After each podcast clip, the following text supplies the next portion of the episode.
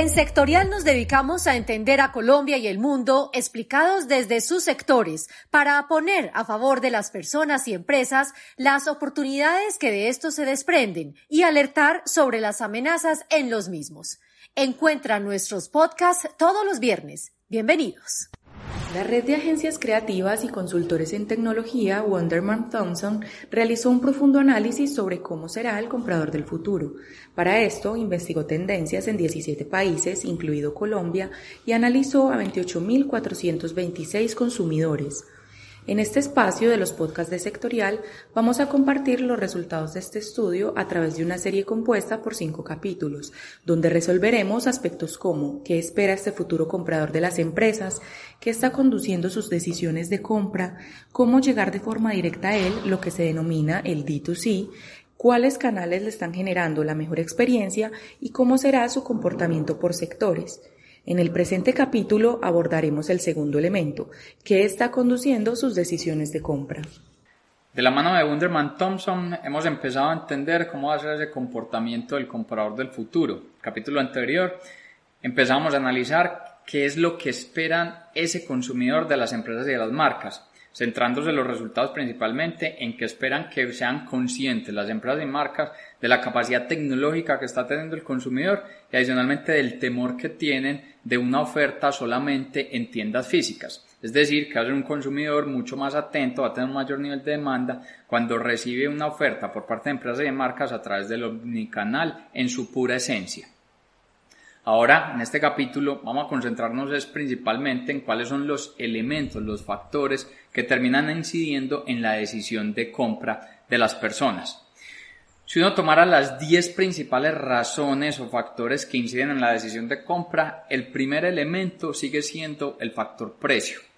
El 65% de las personas de la encuesta que realizó Wunderman Thompson estiman que el precio, definen que el precio es el factor más importante. Para el 95% es un factor relevante. Y si bien el precio es muy relevante, las personas también están buscando una experiencia adecuada. Las nueve razones o factores que inciden adicionalmente en la decisión de compra terminan estando en la precisión en la descripción del producto, es decir, que lo que uno busca y navega en Internet, luego cuando lo reciba, sea exactamente similar a eso que vio, o sea, exactamente igual a eso que vio al navegar en Internet.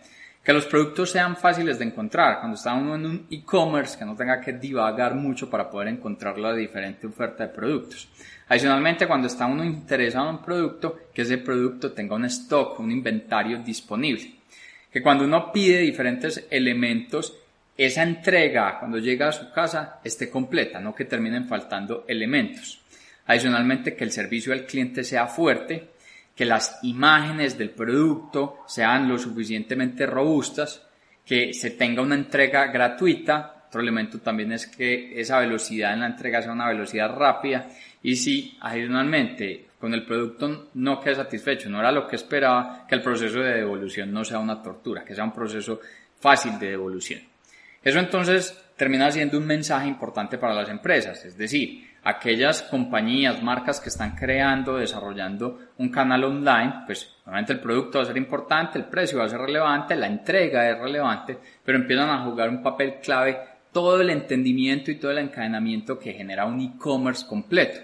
Por eso es que se ha surgido de manera importante los mecanismos de fidelización, como lo son los Prime. Lo vemos con Amazon Prime, Rappi Prime, Mercado Prime, siendo elementos claves del entendimiento de esa cadena completa del e-commerce.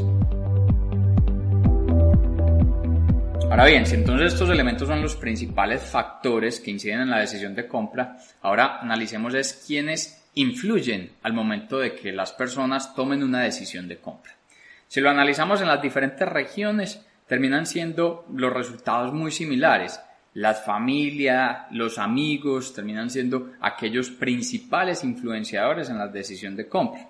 Ahora, con toda esta velocidad tecnológica, pues lo que se denominan los eh, social media influencers, los bloggers están teniendo una participación relevante, pero el principal protagonista en las diferentes regiones es que nada influye, o mejor dicho, que es uno mismo el que termina incidiendo en la toma de esa, de decisión, no termina recibiendo una influencia por factores secundarios, factores externos. De hecho, en Europa el 37% es uno mismo en esa toma o en esa decisión de influencia. Si lo vamos y miramos en otras regiones, pues termina estando mm, tanto esa no influencia a nadie, pero los elementos de amigos, de la familia, de los influencers, terminan siendo sus principales protagonistas.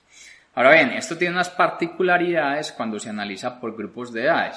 Si se mira los jóvenes entre los 16 y los 24 años, el 65% dice que la familia y perdón, los amigos terminan siendo claves en el proceso de la decisión de compra, la influencia en la decisión de compra. Cuando se analiza personas mayores a los 55 años, ese porcentaje disminuye al orden de un 44%.